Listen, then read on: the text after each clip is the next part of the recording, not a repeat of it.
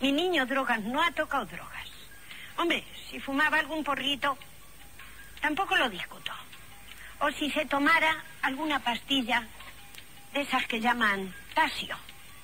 Éstasis. Eso es. 56 puñaladas no se le ha dado a una sola persona. Pues no, señor. Eso me imagino yo. Que una sola persona no ha sido.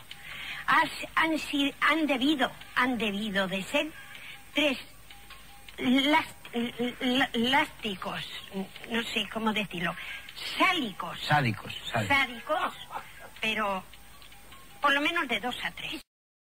Malditos machados. Malditos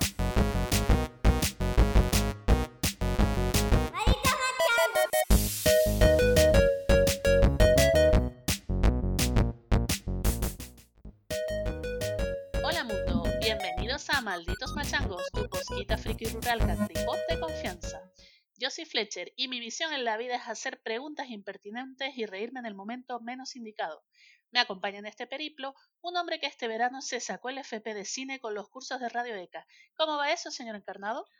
Pues va, simplemente va. No sé si bien o mal, pero sigue yendo. Y nada, antes de nada, darle la bienvenida a nuestra, en nuestra masa, nuestra audiencia, que, que bueno, que ha petado nuestro, los podcasts que teníamos publicados, ha petado en escuchas, pues no sé, nos han mandado hasta mensajes de Evox diciéndonos aflojen un poquito porque la cosa está revolucionada. Mm, bueno, y aquí estamos, en este pre...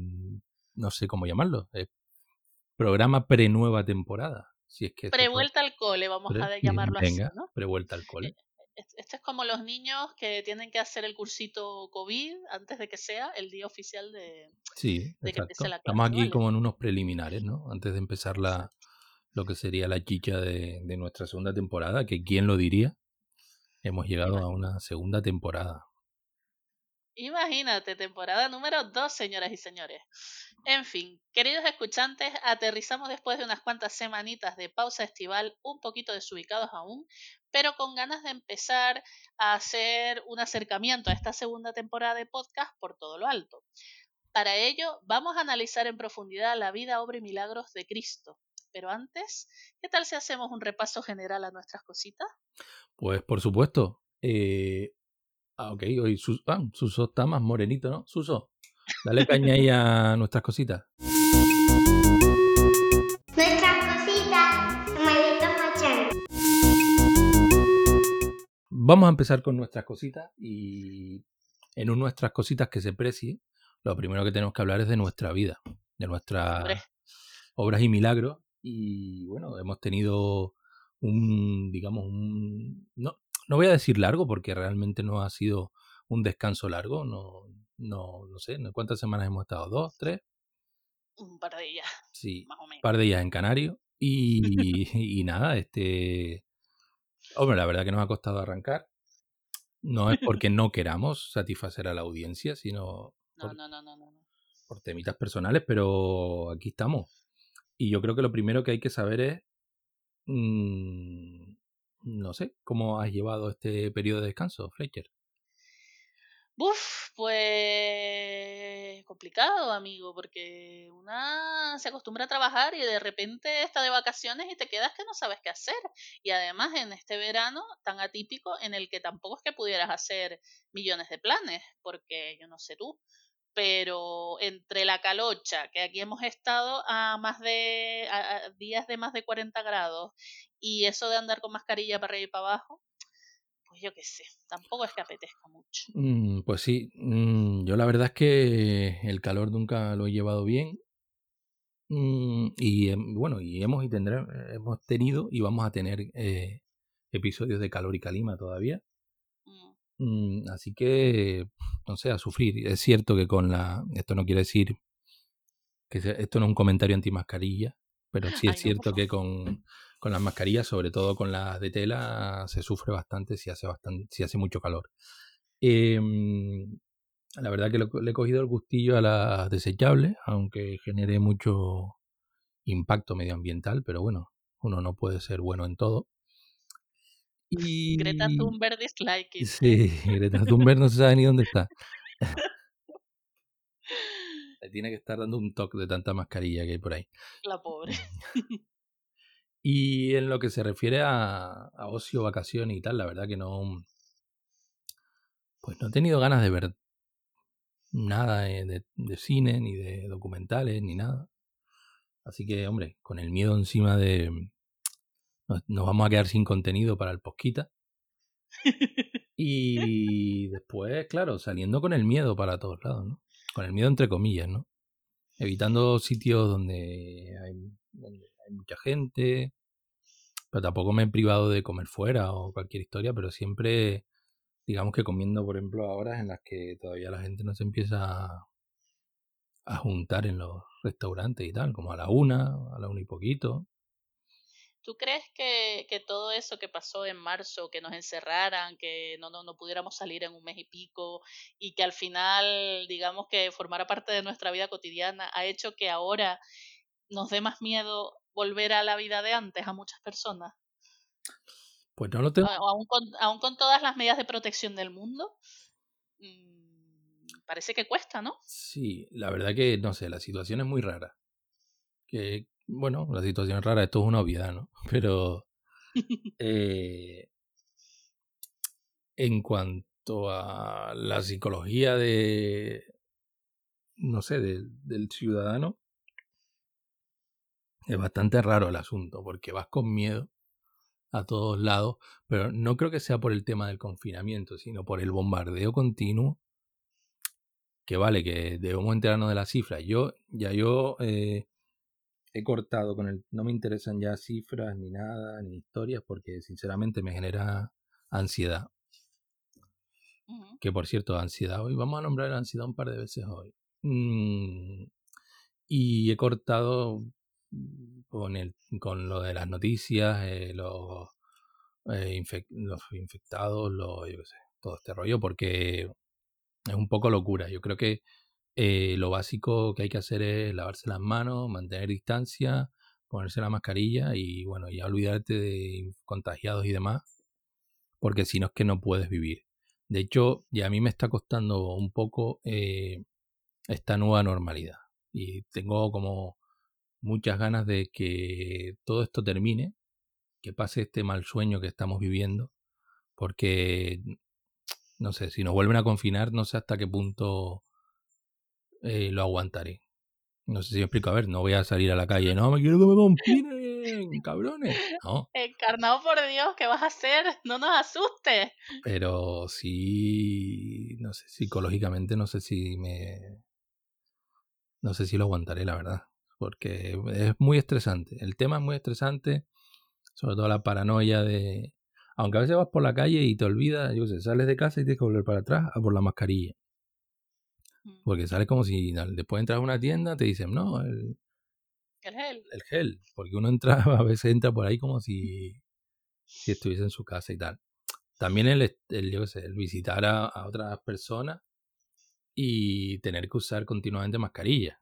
Que claro, que es lo recomendado, ¿no? Pero te va, te va, digamos que la mochila se te va llenando de piedritas que, que no sé, que hay que saber eh, llevar de alguna manera.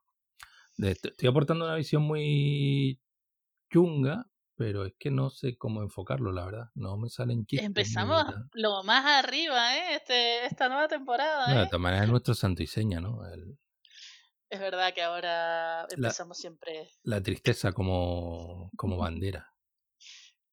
Tampoco. No, a ver, yo eh, te voy a quitar un peso de encima, no creo que nos confinen, vamos a ver. Quizás peque de optimista, pero imagino que el confinamiento general es una cosa que está totalmente descartada y si acaso, vamos a ver, harán como lo que parece que va a pasar en Madrid o ha pasado, la verdad es que no me entero mucho, que confinan por zonas. confinar a los confi- pobres.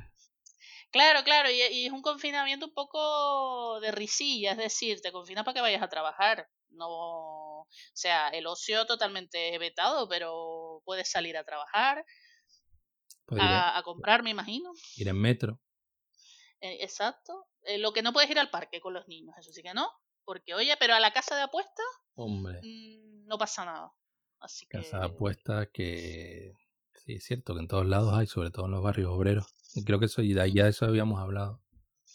Sí, sí, sí, sí, pero bueno, que, que es eso, que te confinan así de aquella manera. Yo no creo que vayamos a por, bueno, no sé, también me he equivocado mucho. Si escuchan o escuchamos nosotros los podcasts del principio, yo era de las que decía que íbamos a salir mejores, que esto nos iba a unir y señores, spoiler, mentira cochina, esto ha ido todo a peor, estamos mucho peor y nos llevamos muchísimo peor que hace seis meses. Sí, básicamente, de todas maneras yo apostaba porque no íbamos a salir mejores.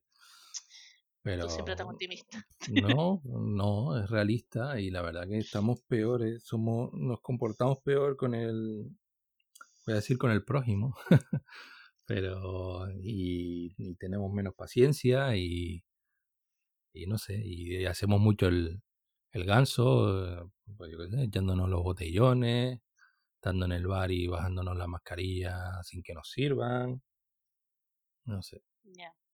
Y bueno, estando en casa con los familiares, que a lo mejor, por muy familiar que es que, que sean, si los ves, yo que sé, de Pascua Ramos, no son convivientes, lo tienes que tomar medidas de precaución, ¿no?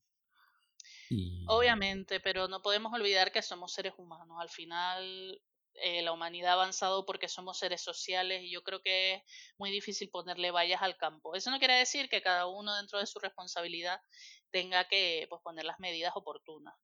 Pero obviamente a mí me fastidia mucho ver esos macrobotellones o esas fiestas de no sé cuántas personas sin mascarillas en no sé dónde. sí, a mí Pero también, sobre todo también porque no me invitan los cabrones. Pero es que hay que ser realista, la gente al final ha sido toda una experiencia traumática, incluso podría decirse, y para muchos volver a ver a su familia o a sus amigos, pues es incluso un- una especie de terapia, ¿no? Y de. Y también al Depende, final nos porque ver a, ver a tu cuñado o algo a lo mejor no es tu terapia tampoco. No, no, claro, no hablo en general, hablo de depende de las personas. Eh, al final, eh, yo qué sé, obviamente si quieres a una persona mucho y sabes que esa persona es un grupo de riesgo, pues mira, es preferible a lo mejor no quedar. Pero también hay gente que dirá contra, es que yo qué sé. Mi madre tiene 90 años, imagínate, y es que a lo mejor no la vuelvo a ver, aunque sea déjame asomarme a la ventana, ¿sabes? Yo qué sé. Básicamente. Eh, De todas maneras, lo que sí se ha destapado es, no sé, la sociedad tan infecta que tenemos, no sé, y los políticos que tenemos, ¿no? También ah, los sí, medios de comunicación y demás. Mm. Es que volvemos a- al tema de Fernando Simón, que le han caído palos porque fue a grabar con Calleja, no sé qué. A lo mejor ese señor tenía días libres. ¿Qué nos importa? Es un, es un funcionario. Eh, es que no sé. Hay gente que, que puede suplir su trabajo. Eh, yo es que somos muy críticos con los demás y después no nos vemos a nosotros mismos, que a lo mejor nos pegamos una hora desayunando. O... No, pero no es solo eso, vamos a ver, por favor, señoras, señores, Fernando Simón es un portavoz, pero él no es la única persona encargada de toda la crisis del coronavirus, hay un equipo enorme detrás de él. O sea, mm, eh, la máquina no se para porque él se vaya a surfear a Portugal o a grabar con Calleja un día. Y tampoco podemos, no sé, a mí me parece que a veces se esperan, hay unas ciertas expectativas con determinadas personas que dices tú, se salen de, de lo realista, no sé. Sí, no sé. También es que debemos estar muy ociosos y muy pendientes de Ana Rosa y todas esas gentusas. Mm. Y de Ferreras y de tal, que no sé. Hay que dejar de ver ese la, te- es la tele normal, yo te lo tengo dicho. Yo hace años que no, bueno, sí, sí, Veamos la años. tele anormal. A mí no me A la tele normal, Yo, a so- partir yo de solo veo clan. No me, no me- ya bastante cruz tengo yo. A mí no me como la brea con eso. tú de poco yo para arriba. No, en serio, yo solo veo canales que están más allá de la sexta. O sea, yo no veo ni la tele normal, la convencional, la 1, la 2, eh, todas esas, a menos que estén dando, por ejemplo, ayer me vi su buena película de Antena 3 por la tarde que hacía mucho tiempo que no veía. Uf, Y dije, mira, sí, desaparecía en el paraíso. A mí eso me llama. Pues me la veo ahí. pero es que Antena echo la 3, tío, ahí no hay cine de calidad. De la primera, las Ok. alemanas, Ya, pero es que vueltas. alemanas, es que a esta altura ahora ya no echan pelis alemanas este Se acaba el tour. Hoy se acabó el tour. Pues ayer yo necesitaba una peli de esas y estaba el tour. ¿Qué quieres que te diga? Yo no me iba a pegar ahí Coño, pues ayer, ayer según parece hubo de tapón en el tour. Bueno, Oye, estamos eh, diciendo ayer, mañana, no sé qué, no está, y no, y cronológicamente no estamos fijando el programa. Este programa lo estamos grabando. Eh, no, no, no, no, no, no lo digas. lo Esto va digo. a ser, no, porque esto es un enlace al tema que vamos a hablar de hoy, que vamos a hablar vale, de una vale, persona que precisamente juega con el tiempo, con el ayer, el Mm, mañana. Juega con el el- tiempo. Claro, nosotros somos como esa persona, grandes fans y admiradores. Entonces, ¿no te has visto nada en verano? No, no he visto, bueno, en verano, en el tiempo de descanso Bueno, que hemos tenido, ¿no? Y no sé si veré ¿Nada algo. He perdido ya el hábito. He escuchado posquitas de otra gente Bueno, muy bien. que ya iremos recomendando. Muy bien. Y pues no sé qué más. Y tampoco he visto tele y... Es que realmente, si te digo la verdad, no he tenido mucho tiempo, si me pongo a pensar. He estado de novelero por ahí, pero Ya. en sitios donde no hay gente. Bueno, En- bueno, bueno. En playas en las que no se baña ni Cristo. Por supuesto yo tampoco. pero me quedo sentado allí en la playa. bien. Pues mira, yo te digo que yo cuando tuve mis días de asueto en los que no trabajaba, la verdad es que no hice un coño. Y hasta hace relativamente una semana, o unos días más bien, no había visto nada, pero yo qué sé, esta semana me empecé con un par de documentales ahí que hay en Netflix y alguna serie que me vi también que me habían recomendado, que supongo que tendremos que hablar de ellas cuando empiece la temporada, de verdad. Temporada de verdad. Tun, tun, tun, que... mm, Porque ahora estamos en temporada de mentiritas. No, estamos en la previa, en el el pre- previously. Estamos aquí en, los preliminares. Em, y eso, no sé, yo sé, un poco ahí con la... Es que no sé si decir que un poco con la ansiedad de esta situación, pero... Porque tampoco tengo mucha ansiedad, pero... ¿Te pone algo ansioso en particular? Lo- aparte de lo del confinamiento, que veo que es ahí un Que quiero que esto se termine. Ay, pero chico, eso es un poco... Eso Sí, sí, ya, que es ya. idealista y yo no en marzo diciendo que íbamos a ser mejor persona. Ya Bill Gates dijo que hasta finales de 2021 nada, ¿eh? O sea, hasta finales de 2021 no termina de instalar el 5G. Exacto. Y poner los microchips. Por cierto, señores que nos escuchen, si esto llega a alguien que tiene que ver con el 5G, los microchips y todo ese rollo. Nosotros queremos 5G y microchips. Sí, patrocinamos, ¿eh? Queremos, ¿eh? Fan- fans total del 5G y de los microchips. A tope. Exacto, exacto. Aquí tiene, vamos, un podcast amigo y compañero. incluso. Hombre. De hecho, yo que sé, un microchip para pagar, un microchip para mantenerte dor- dormido y hacer que trabajas. Un, un microchip recargado con 100.000 euros, yo qué sé, ya que estás por la labor. Oye, lo que pasa es claro, ahí se abre un, un debate, que no sé si es el momento, pero si eliminamos el, el dinero, lo que es el cash, eso que no tiene Carmen Lomana. Ajá. eh, Es que eso una ordinaria es el cash, por favor. sí, claro. Bueno, por este, por el tema del corona, se ha, supongo que ha disminuido el tema de- del uso de- del efectivo. Mm, claro, necesitamos, al final pasarán a controlarnos mucho más, porque claro, con el dinero de plástico, tarjetitas y demás, eh, nos controlarán, controlarán cada movimiento y cada perrita que manejemos. Y estaba, estaba comentando yo un día, que de hecho yo soy súper fan, yo soy fan de, bueno, eliminemos la, el dinero metálico y tal. Y la verdad que me- el, el debate que tuve me, me hizo replantearme la posición, porque es que mucha gente sobrevive del dinero en B. Mucha gente que no tiene curro, hace su apaño y tal, y, y saca adelante a su familia. Hombre, no estoy pensando en narcotraficantes ni nada, ¿no? Pero gente, yo que sé, que te hace la chapuza que lo llamas y le dices, mira, que se me estropeó un enchufe tal, Ajá. y te lo arregla y tal. Mucha gente vive de ese dinero en B.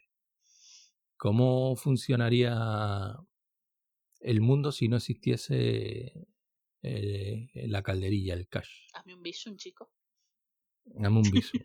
Pero eso es rastreable total, completamente. Bueno, pero tú qué sabes si me estás pagando una chapuza o tu parte de una cena. Bueno, vale. ¿Aceptas barco?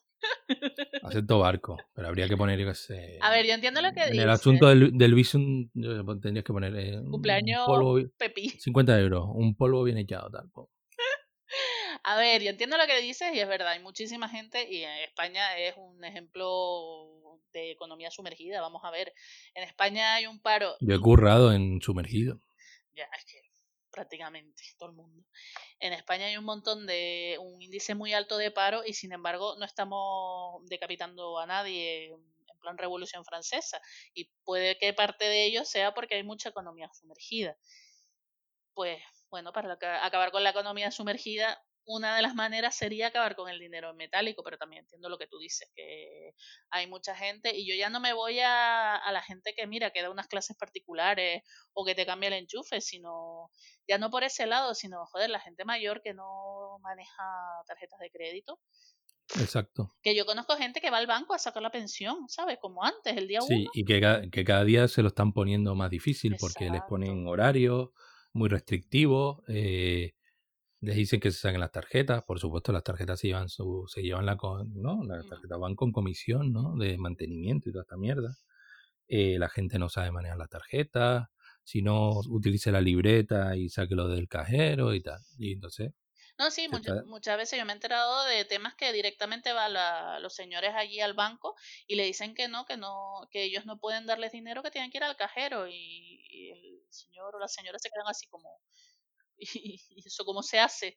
O sea, me estás hablando de gente que a lo mejor es analfabeta porque todavía hay gente en este país que no sabe leer ni escribir y estás mandando a una persona, un cajero, a sacar su pensión de 500 euros, de verdad. O sea, la banca deshumanizada se deshumaniza más todavía.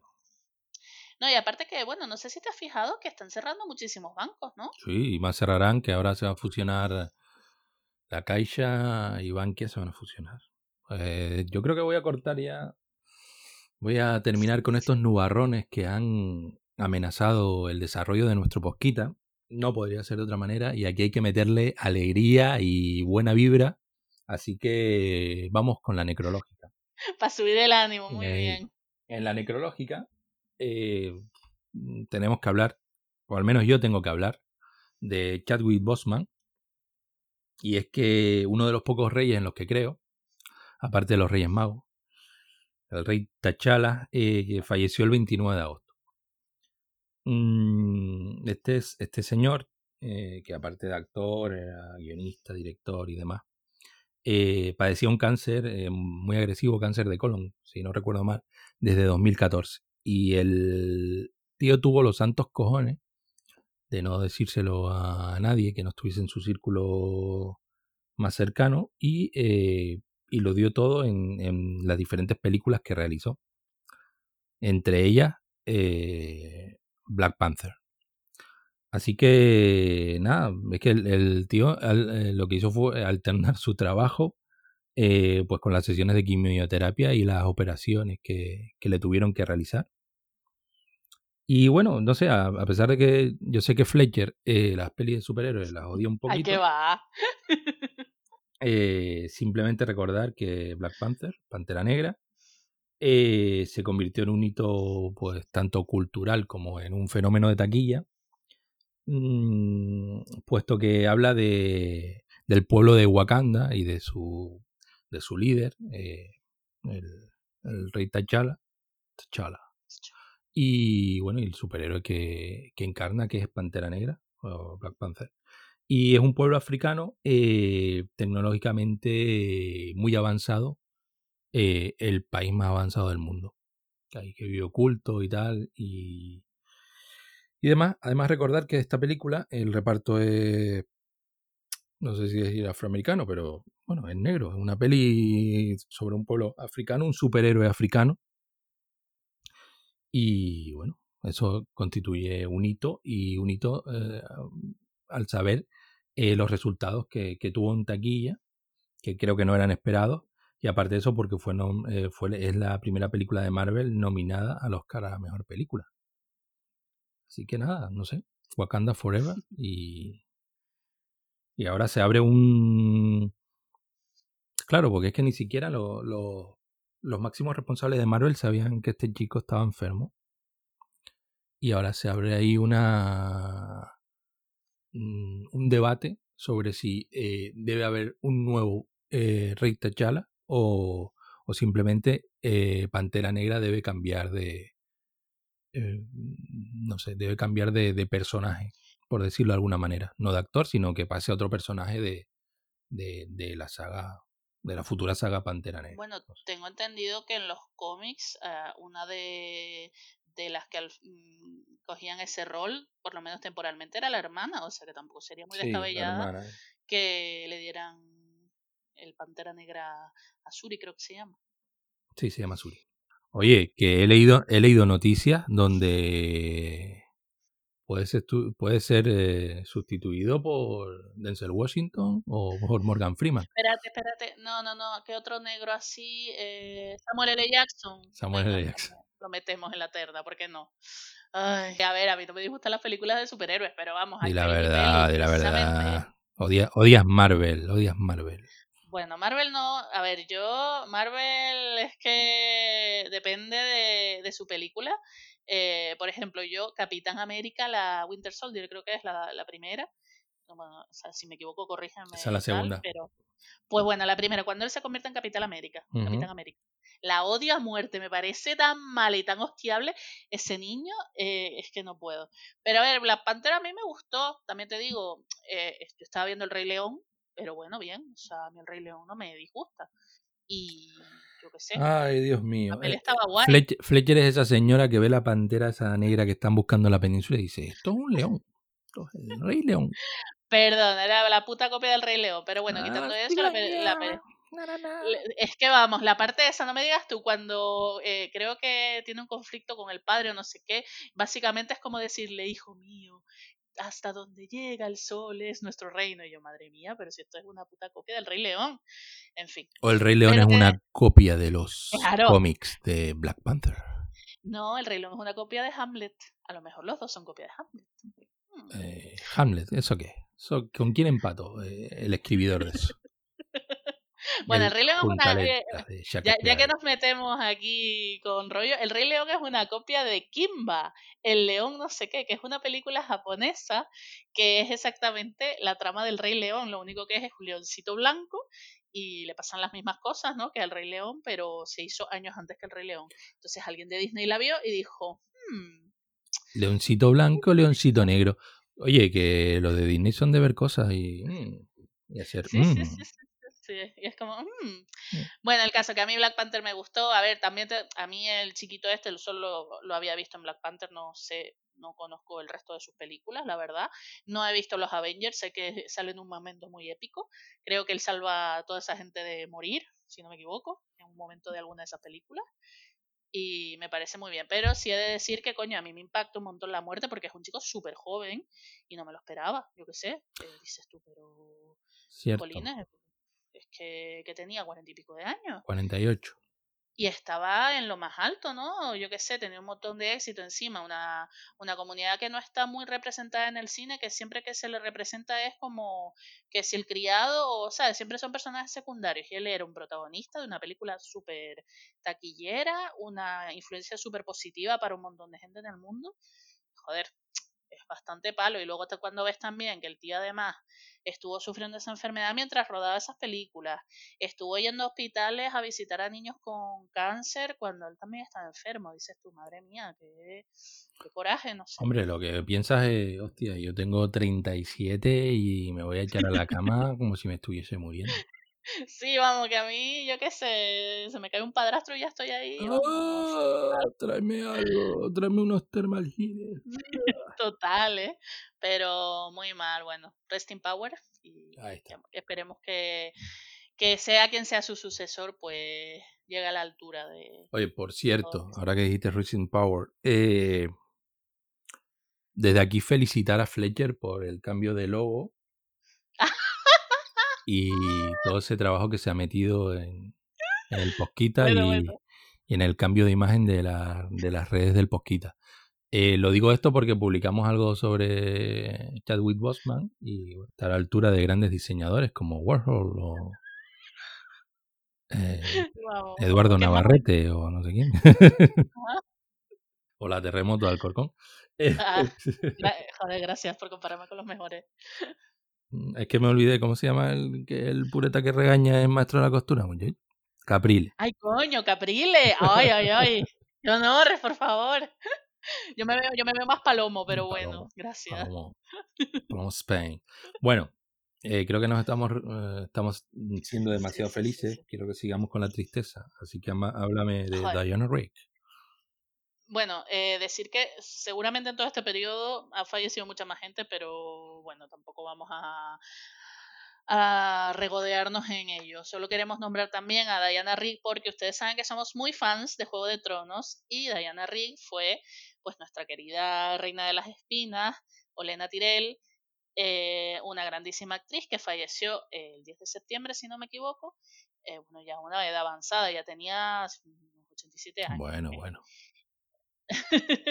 bueno, esta actriz eh, ya desde mm, hace mucho tiempo ya ella eh, se había relacionado con el mundo freak porque en su juventud apareció en la serie original de Los Vengadores. Así que, que le dio bastante popularidad en su, en su momento.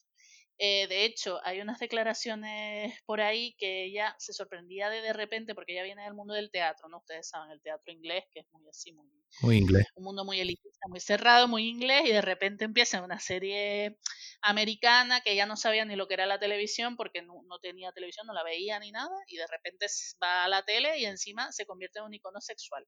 Pues yo leí unas declaraciones que me parecieron muy curiosas al respecto, que dice que convertirme en un, símbolo sexual de la noche a la mañana en Los Vengadores me sorprendió. No sabía cómo manejarlo y guardé toda la correspondencia de los fans sin abrir en el maletero de mi auto porque no sabía cómo responder y pensé que era de mala educación tirarla. Entonces mi madre se convirtió en mi secretaria y respondió a, las realmente inapropiadas diciendo, mi hija es demasiado mayor para ti, ve a darte una ducha fría. Mm, ahí, ahí comenzó el, el mami porn. Mami porn. Muy bien la madre de la señora Diana Rigg, porque es verdad que ella cuando salió de esa serie muy jovencita y ba- bastante atractiva.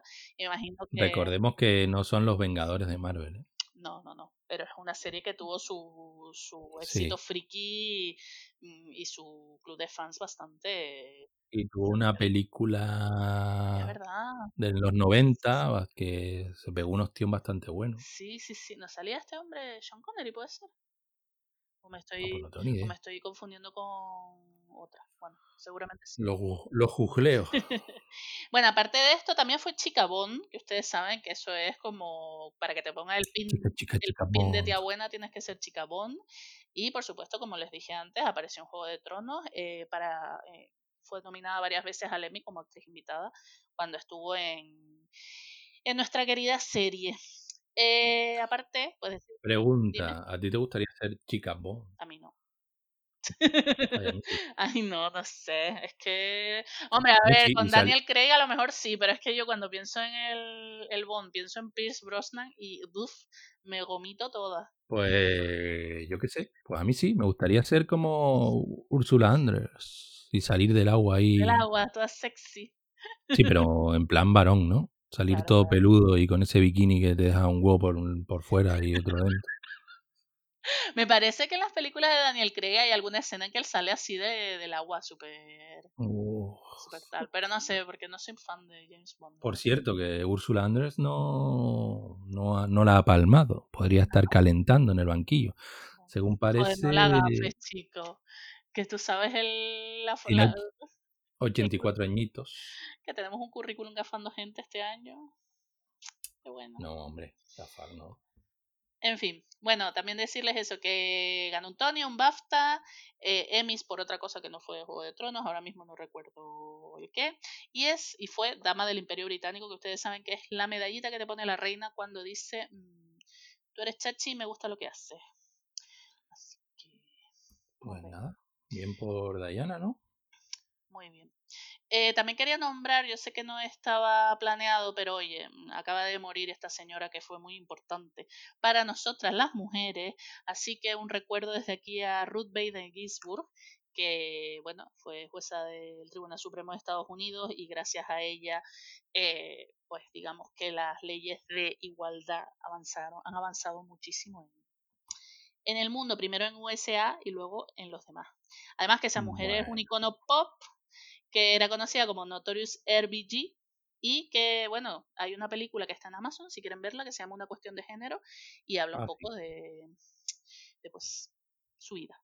Yo lo que veo es que aquí el lo que es el, el feminacismo se está apoderando de Ay, las chico, yo barro para casa.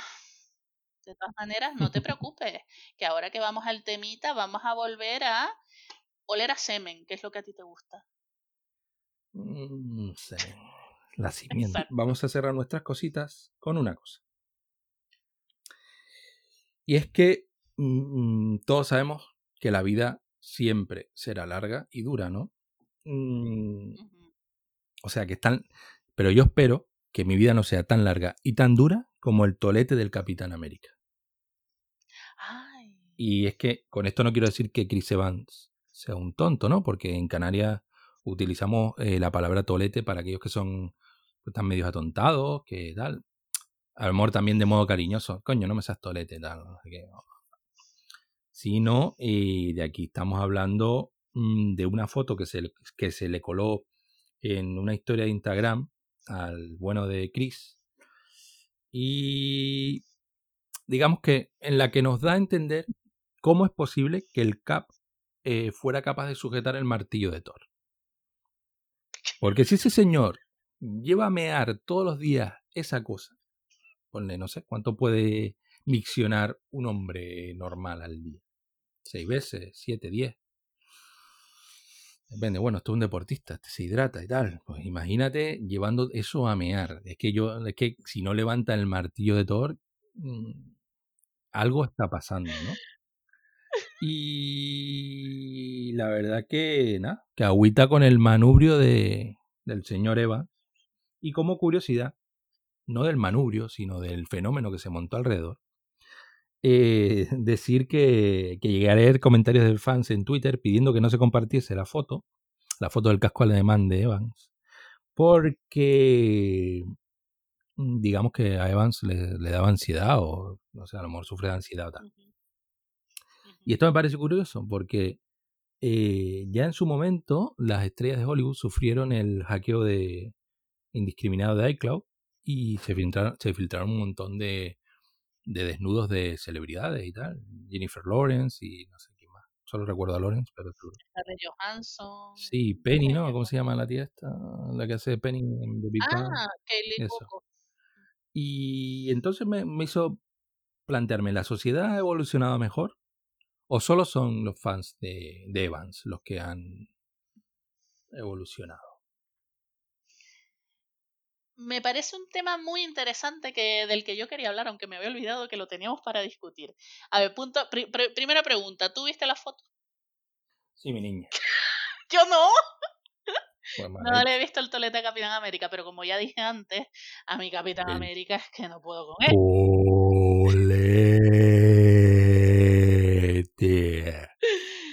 En fin, pero bueno, eh, a mí me pareció curioso porque cuando yo me enteré que era tendencia, digo, bueno, a ver, pues habrá sacado alguna peli o vete tú a saber, y me metí en Twitter porque yo soy muy cotilla, y al darle a Chris Evans, es verdad que todo lo que salían eran fotos de Chris Evans con animales, porque al chico le gusta Se sacó el, el largometraje, se lo sacó. Bueno, pues a él le gustan mucho los animalitos, los perritos y tal. Entonces digo, ah, bueno, pues tal. Y sin más. Pero luego es verdad que me enteré de la noticia. Y las anacondas. Eh, sí. Puedo seguir así todo el rato. Así No, que... por favor, no, no. Gracias. Eh, bueno, y entonces luego leí que era por eso, que digamos que los fans habían dicho, ay, es que Chris sufre de ansiedad, vamos a como que hackear el algoritmo para que no saliera eh, la foto del tolete, pues para que saliera la foto de Chris con animalitos, ¿no? Y había, si tú lo ves así desde fuera, dices, coño, qué bonito que los fans sean así y tan generosos y tan implicados, pero coño, hace que cinco años pasó lo de la el hackeo de ¿Tú iCloud. crees? Sí, bueno, a lo mejor un poco más. No sé, tío. No sé, porque es que yo he perdido la noción del tiempo. Chico, eh, ¿te acuerdas que a principio de año fue los carnavales de una carroza que salieron de nazis y del campo de exterminio y no sé qué? Sí. Pues eso fue hace seis meses, ¿sabes? O sea que el tiempo es un constructo. El tiempo es el, tiempo es el que es. Exacto, el tiempo es muy elástico. Bueno, el caso es que a las chicas, yo sí recuerdo haber visto las fotos de, de Jennifer Lawrence, por ejemplo, y no porque yo las buscara, sino porque me salieron en mi puta cara. O sea que con Jennifer Lawrence no tuvieron la generosidad de decir, ay, pues a Jennifer le, pare, le da ansiedad ver sus fotos desnudas en toda la red. Cuando ella de hecho lo dijo claramente, si tú estás viendo esa foto me estás violando. Pero eh, de hecho lo que hicieron con las chicas fue acusarlas de que hacerse fotos desnudas era de guarras. Que Chris Evans se saque una foto desnudo, pues parece que no es de guarro. No sé. Yo no sé, yo advierto a todo el mundo que las fotopollas y las, los, las fotochochos y fototetas, mejor dejarlas. A ver, a mí, me parece, a mí me parece bien que tú te saques fotos con tu cuerpo como te dé la gana. El pobre Chris tuvo un error y fue él el que subió la foto. A las chicas directamente la, le hackearon sus cosas privadas, o sea, les robaron. Lo que yo me gustaría pensar, O sea que tú eres fan de las fotopollas. bueno, a quien no le gusta. Coño, a mí que me manden un tolete no me gusta. Vaya Tampoco que que no, me un... perdona, pero me acabas de decir que viste el de el de Chris Evans y has dado una descripción bastante detalladita, así que no me niegues que cada vez que vas al baño, porque, porque ah, salió ahí. sí, sí. No, cada vez que voy al ¿Cuántas baño veces, me ha- miro y digo, cuántas veces has pres- has pensado en Chris Evans en la ducha desde que la viste? Confiésalo. no. A lo mejor pienso cuando me miro al espejo y digo, pues no tengo mucho que envidiarle. Sí, sí. Bueno, el caso que, oye, Cuando, cuando, cuando hago así en el lavabo. quiero pensar que la sociedad ha avanzado y que eh, si vuelve a pasar lo que le pasó a Chris Evans, pero a una chica, van a ser igual de protectores. Eso espero. Pero lo dudo bastante, Pues yo lo dudo, pero bueno, porque el machismo... ahí queda eso. Eh, bueno, simplemente con lo de Evans decir que, que yo qué sé, que a mí también me vendría la ansiedad porque yo no sabría dónde guardar todo ese mondongo, compadre. Es que te pones unos vaqueros y te quedan como los pantalones de un torero ahí. Coño, pero hablando en serio, me parece un poco... No, sé, no mal, pero es como, joder, vamos a proteger a este chico que le da ansiedad y como que a las 50 chicas que le sacaste las fotos desnudas y las distribuiste por todo el mundo, no les da ansiedad. Ese tipo de cosas. O sea, hola, insensible de mierda. Lo que pasa es que para, para la sociedad una mujer siempre va a ser un objeto y Chris Evans pues es una persona con sentimientos, esa es la diferencia. Pues bueno, Yo creo que sí. Yo lo veo ahí pues nada. y creo que sí, tal y cual. Pero bueno, me alegro por Chris. Bueno, Que al final, que sí, que venga, Chris, para tu casa. Eh, siguiendo con el Pleasure Dome, Ah, em, tengo que comentar a nuestra querida audiencia sí. lo que probablemente eh, vaya o va a cambiar este 2020 de mierda. Y es que Satisfyer tiene una aplicación que se llama Satisfyer Connect. ¿Qué es pam, Punto de nieve, punto de nieve, punto de nieve, punto, punto, punto de nieve. Pero explícame de qué vale eso, por favor. Pues sí, esta aplicación, como he estado cantando con mi voz dulce y aterciopelada, va a dar una nueva dimensión a los puntos de nieve. Ajá. puesto que con ella se pueden controlar hasta cuatro dispositivos. Ya, los puedes dar de alta en la aplicación como quien da de alta una cuenta de Instagram. Ajá. Aparte de eso, puedes utilizar tu móvil como control remoto. Oh yeah. Tu pareja está en el cuarto de baño y tú puedes darle ahí y meterle vibración 10. Y también puedes chatear, enviar imágenes o vídeos a tu pareja. Mira cómo salpico, mira cómo salpico la cámara del móvil. Eso sí, después, después de finalizar el acto, como lo quieras llamar, eh, se borran. Mm, también puedes sincronizar. Esto, esto es importante, señores. Esto es importante. Ojo, que aquí no hay broma. Bueno, Eh, puedes sincronizar el cacharrito con tus canciones preferidas o con una lista de Spotify. Así que nada, señores, a descargarse la aplicación, poner el himno de España y...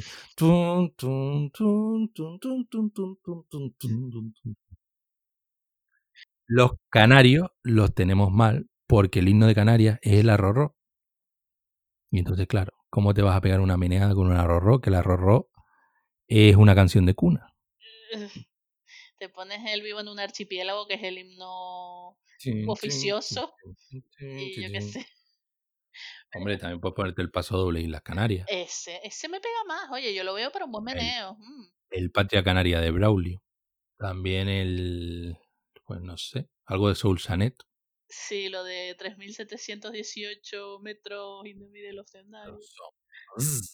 No, no, no, en serio, en serio, no entiendo. Vamos a ver. eh, yo hasta donde tengo entendido, un Satisfyer es, es como esa, eh, o sea, es grande, eh, ¿cómo lo vas a controlar a distancia? O sea, Creo que hay nuevos modelos. ah, vale, o sea, lo mejor, es que yo creo que el control del Satisfyer está en el propio Satisfyer, pero si está a distancia será uno diferente, porque...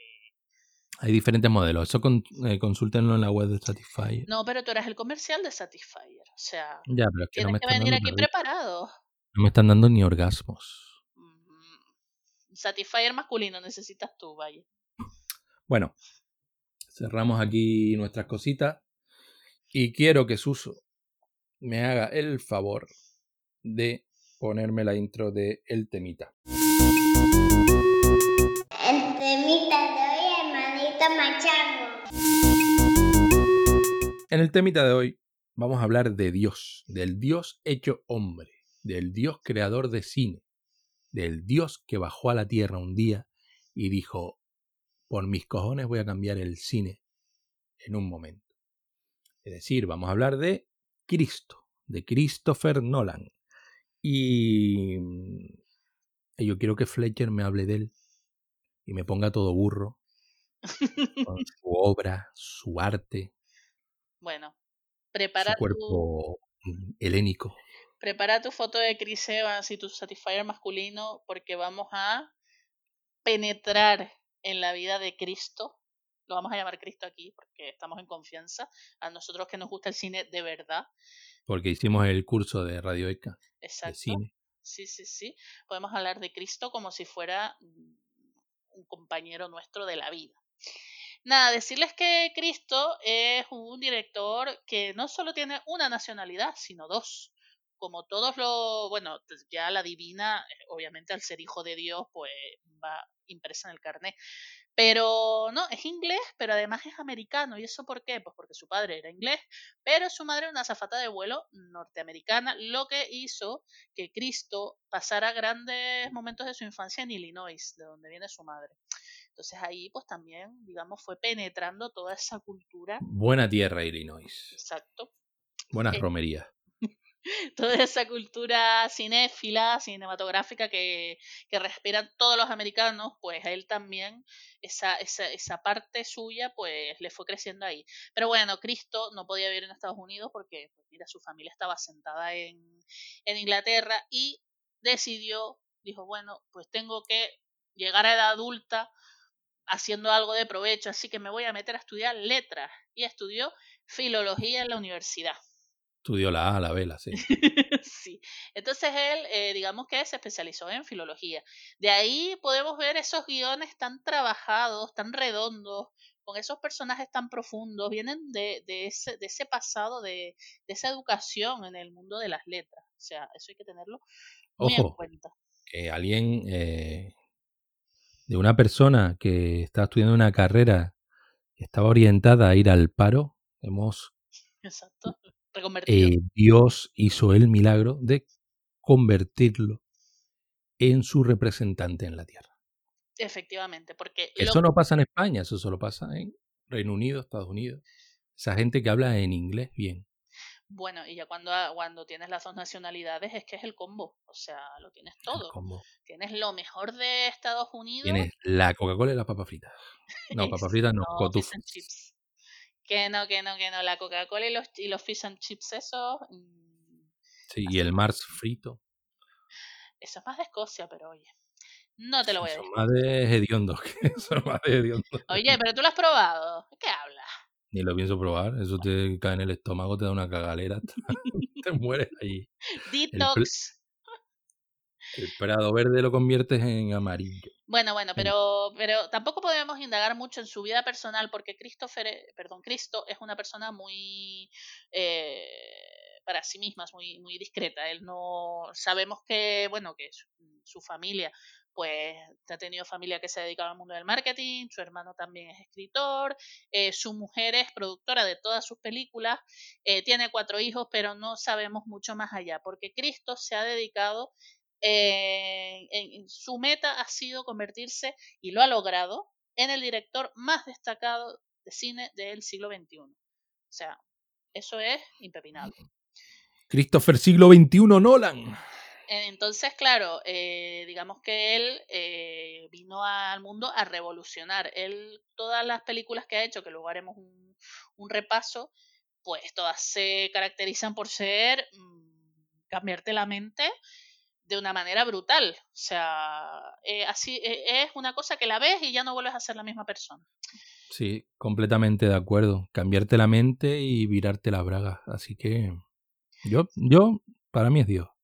Sí, sí, sí, sí. O sea, sobre todo hay muchos estudios, sobre todo algunos de la Universidad de Wichita, que dicen que los hombres al salir de las películas de Cristo, pues su carga seminal se multiplica por mil. Completamente de acuerdo, ¿eh? A mí me ha pasado. Sí. Entre eso y cuando vi lo de Chris Evans, me reventó un conducto. Esta semana estará fatal, ¿eh? De allá abajo. Sí, tengo que camino como un vaquero. Como John Wayne. Pero volviendo un poco a las características del cine de, del cine de Nolan, eh, muchos le achacan que él, digamos, es un director comercial, pero él ha sabido llevar a las masas ese cine intelectual y profundo, de, de preguntas realmente eh, complicadas del sentido de la vida, a democratizarlo a todos los estratos sociales. O sea, cualquier persona, no tienes por qué ser ahí un gafapasta, puede ir al cine y salir más inteligente de las películas de Nolan. correcto. Eh, es que me pongo, me pongo nervioso. Me hablando mejor de las películas y todo. ahí, uff, es que entra ahí una tartamudez importante que solo se me curaría viendo algo de Nolan. De hecho, no sé si ponerme algo ahora. Bueno, bueno, pero primero acabamos el podcast y luego ya sigues, ¿no? Eh, entonces, ¿qué decir? Sus narraciones siempre son complejas. O sea, eh, Cristo no, no, es una persona que vaya. O sea, la típica narración en el cine es inicio, nudo, desenlace. Cristo dice: Eso es para cobardes. Vamos a ver. ¿Por qué voy a utilizar yo esa, esa estructura cuando lo mejor sería pues empezar por la mitad de la película, luego ir al principio, luego al final y luego volver al principio. ¿Entiendes lo que te quiero decir? Son claro, nudo, inicio, nudo, nudo, desenlace, nudo, nudo. Exacto, es que va más allá de todo, o sea, mm, te explota la cabeza directamente. Te explota, explota, explota. Entonces e, es algo que nadie había pensado hasta que llegó Cristo a hacer cine. O sea, los llamaban un poco, ¿cómo decirte? Esa gente pretenciosa, pero él demostró que no, que se pueden hacer muchos millones, porque de hecho tenemos que decir que Cristo eh, ha hecho unos, tengo la cifra apuntada, creo que son 5,9 billones con B de dólares con todas sus películas, cosa que hoy en día eh, esto es totalmente cierto, solo hacen las películas de superhéroes, o sea que Nolan es el único autor fuera del mundo superheroico que consigue estas cifras. Eso solo lo puede hacer un elegido, creo yo. Un ungido. Exacto. Por, eh, por la gracia de, de Truffaut. ya le gustaría. Eh, bueno, eh, el caso es que, como siempre, cuando surgen estas figuras tan destacadas, yo que sé, le pasó a Da Vinci, le pasó a Miguel Ángel, pues le pasa a Cristo, surgen le pasó a Polidías. También eh, surgen las envidias. Entonces, cada vez que sale una película de Cristo allí a, al cine, pues hay bastante controversia porque, bueno, la gente ya que si es demasiado difícil, que si el tío está flipando, que si no sé qué, pero vamos, al final lo que hay es unas ganas de no entender que van mucho más allá de Nolan, porque Nolan te ha dicho clarito lo que está pasando en la película. Tú te ves la película y ahí está todo.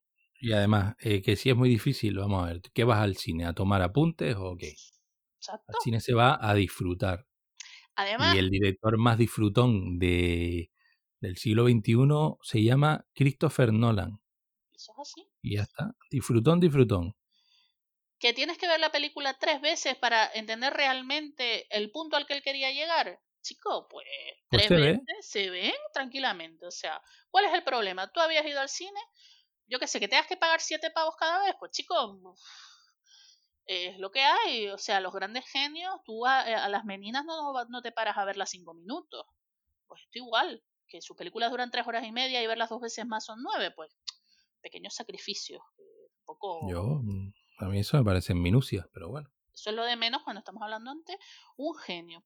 Bueno, decir también que temas de, de, su, de su cine, que ahorita vamos a empezar a nombrar diferentes películas, pues son los saltos en el tiempo, eh, los sueños, las diferentes dimensiones, la memoria, y todos sabemos que esos son temas súper complejos que nunca nadie ha tratado en la historia del cine, hasta que llegó él y los puso en la palestra. O sea, a mí me parece mm, insólito, sinceramente. Como nadie, completamente. No hay. Es que. aunque, aunque hayan precedentes, no hay persona humana. Estamos hablando. Ah, fíjate el matiz, persona humana. Porque estamos quitando a Christopher Nolan ya de. Le estamos quitando los rasgos de humanidad. Eh, que haga eh, lo que él hace con todo es con todos esos eh, matices y y no sé es que no realmente cuesta definirlo de una manera que no parezca que nos quedamos cortos o sea que sí, estamos intentando hacerlo lo mejor posible, pero es que al hablar de una figura tan... es que es inabarcable. Bueno, nosotros lo intentamos, pero decir que aparte de, de, que es un genio, es que además es, es humilde. Y, y, por eso pasan cosas como que él sabe, él no quiere doblegarse ante, ante la grandes enemigos hoy en día del cine, que son las plataformas de streaming, esos grandes villanos que hacen que el cine no esté en su máximo esplendor, que obligan a gente como Martin Scorsese a doblegarse y estrenar una película en Netflix mm, en vez de en el cine. Entonces, por eso él se niega. Él se niega Totalmente de acuerdo. Porque que obligaron al pobre Martin, que fíjate, él tiene una edad. Los telediarios los tiene ahí contaditos y le obligaron a hacer una peli de, de cuánto, tres horas y pico. Sí, pero teman cuatro horas casi. Es que no lo he terminado de ver. ¿Cuánto tiempo de su vida perdió ese hombre? Que, yo qué sé, que podría estar ahí enseñándole a jugar a béisbol a los nietos o a fútbol americano. Maldita Netflix, es que de verdad. O la dictadura del streaming, completamente pues él eh, se revela, como se reveló Cristo en el templo de los mercaderes, y dijo no, dijo yo mis películas las voy a rodar todas para cine y me voy a negar a eh, estrenarlas en, en, plataformas digitales y por eso siempre encontrarás que todas sus películas tienen uno, uno un, gran despliegue técnico, eso no se lo puede discutir porque vamos, están al detalle. Las cosas impresionantes ahí que, vamos, Netflix nunca podría pagar por eso, obviamente. Ni Netflix ni nadie, ¿eh? No, ni nadie. O sea, es que, claro, gracias a la máquina de dinero que hace ese hombre con todas sus películas, puede permitirse eso, esos lujos. Eh, todas sus películas, o sea, mm, puede que alguna, mm, alguna a lo mejor no es de 10 y medio, sino de 10 mm, con 2, puede ser. Hay alguno un poquitito más abajo de, la excelencia. Pero eh, no podemos negar que todas son brillantes. No se puede estar innovando continuamente y, digamos, no perder y te arriesgas a perder un ápice, un ápice de tu, de tu calidad, pero bueno, tampoco es algo que sea muy relevante en, la filmografía de, de, Nolan. No, no, no, no, no, aquí estamos hablando de, vamos, de minucias y que al final eso, que lo bueno que tiene es que su calidad es extrema, que yo creo que entre sus puntos positivos está lo que mencioné antes, que siempre invita al revisionado, que hace que no te quedes, o sea, esas películas que yo que sé, ese Pretty Woman, que tú la ves una vez y dices, ay, pues ya está. No te hace falta verla más por mucho que en Telecinco la echen. A ver, Telecinco, ponme ahí Interestelar en bucle. Eso es lo que pues necesita la audiencia. Eso es lo que se Eso, eso es. Eso es lo que se necesita, no sálvame y no sé qué. Exacto, ponme ahí Nolan todas las tardes y saldríamos aquí un país de superdotados, hombre, ya. Pero no, lo fácil es mm, otras cosas. Además, él... Eh Alienar a la gente. Es que nos están alienando. Eh, es que además lo, lo bueno que, que, tiene él es que no solo, como decía, no es humilde, sino que es didáctico.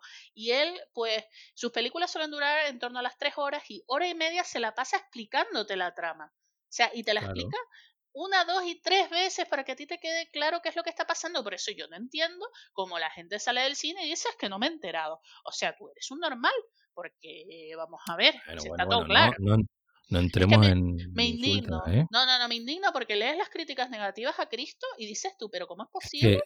simplemente son vagos y maleantes, no nada más. No que... Total, ¿eh? ¿Cómo no puedes entender tú la entropía del viaje entre las dimensiones astrales? O sea, te lo había explicado claramente, ¿sabes? Pero bueno, es que la gente Es ya no sabe lo que va para el cine. Eh, Es que no, es que van a pasar el rato. Sí, y sí, a pasar sí. el rato no se va al cine, al cine se va a aprender. Aprender de los maestros, Claro. aprender de los mejores y a disfrutar del dinero pagado aprendiendo. hombre, que, que menos. O sea, El que quiera hacer otra cosa que vaya a Twitter. Y además con Nolan, que estamos hablando que es una experiencia que te va a cambiar la vida. O sea, que tú vas a entrar en el cine y vas a salir como... ¿Tú te acuerdas de Lluvia de Estrellas? Pues así. Hombre, O sea, dentro de ti hay una estrella. Totalmente. Bueno, eh, otra de sus características son esos personajes eh, absolutamente fríos y analíticos, pero no lo digo en plan negativo, sino que son gente que ya es el, el poshumano, ¿sabes? Esa- eso- esos personajes que muchas veces no tienen sentimiento porque no le hacen falta, ¿sabes? Eso es de... Son muy siglo XX. ¿Sabes lo que te digo? O Ujú. sea, al fin y al cabo, tener emociones humanas, relaciones reales con otras personas, yo creo que eso ya quedó atrás y lo que me gusta de Nolan es que, oye, que al final está mirando al ser, de, el ser humano del futuro, ese que sus relaciones son puros vínculos de intercambio de, de los más básicos, o sea, no vamos a meternos ahí en Claro. sentimientos ni, ni en nada por el estilo. Porque de hecho, las pocas veces que ha metido algo así, ideas de que si el amor, que si tal, pues a lo mejor han sido un poco más criticadas. Y Eso de mediocre, de todas maneras. Sí, total, total. Eh, y bueno, lo, una, una de las cosas buenísimas que tiene él es que él prácticamente no utiliza CGI, sino que él insiste en rodar de verdad. Si hay que explotar un avión, se explota un Boeing 747. No vamos a estar ahí con mariconadas de esta de ordenadorcito. O sea, por favor, Es que, no te, hacen, no te hacen elegido del cine para que pongas una pantalla verde. ¿Qué quieres que te ¿El diga? cine se hace bien o no se hace? Eso del En CGI y demás es de losers, totalmente. Totalmente, totalmente. Bueno, y si te parece, empezamos a mencionar un poco las peliculitas de nuestro querido Cristo o quieres mencionar No. antes, antes de meternos en esto? Quiero mencionar al gran olvidado.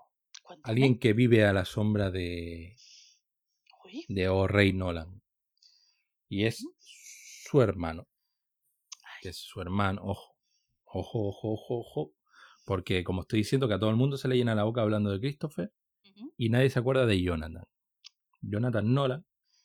Que el colega es un crack que está a la altura de su hermano, básicamente. Y que ha colaborado como guionista en muchos de, de- de los éxitos que han labrado el, el camino de baldosas amarillas de, nuestro amigo Cristo. Eh, nada, y por supuesto, las contribuciones que han revolucionado el mundo del celuloide de, esto, de esta terna de hermanos, pues entre ellas están Memento, de Prestige, en las que ha participado el, el amigo Jonathan como guionista, Memento, eh, el truco final, creo que es, o The Prestige, The Dark Knight, The Dark Knight Rises eh, ah, y Interstellar. Ahí ha estado. Y en televisión, ojo, el colega Jonathan, eh, que es creador de Person of Interest y eh, ha participado en Westworld, la ¿Cierto? primera temporada.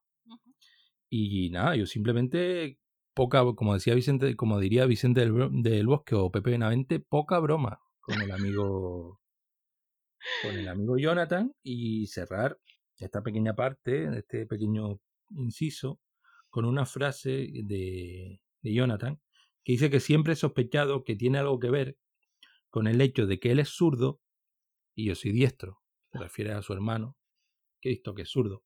Porque de alguna manera es capaz de mirar mis ideas y dar la vuelta a su alrededor en una forma que solo un poco más retorcido e interesante.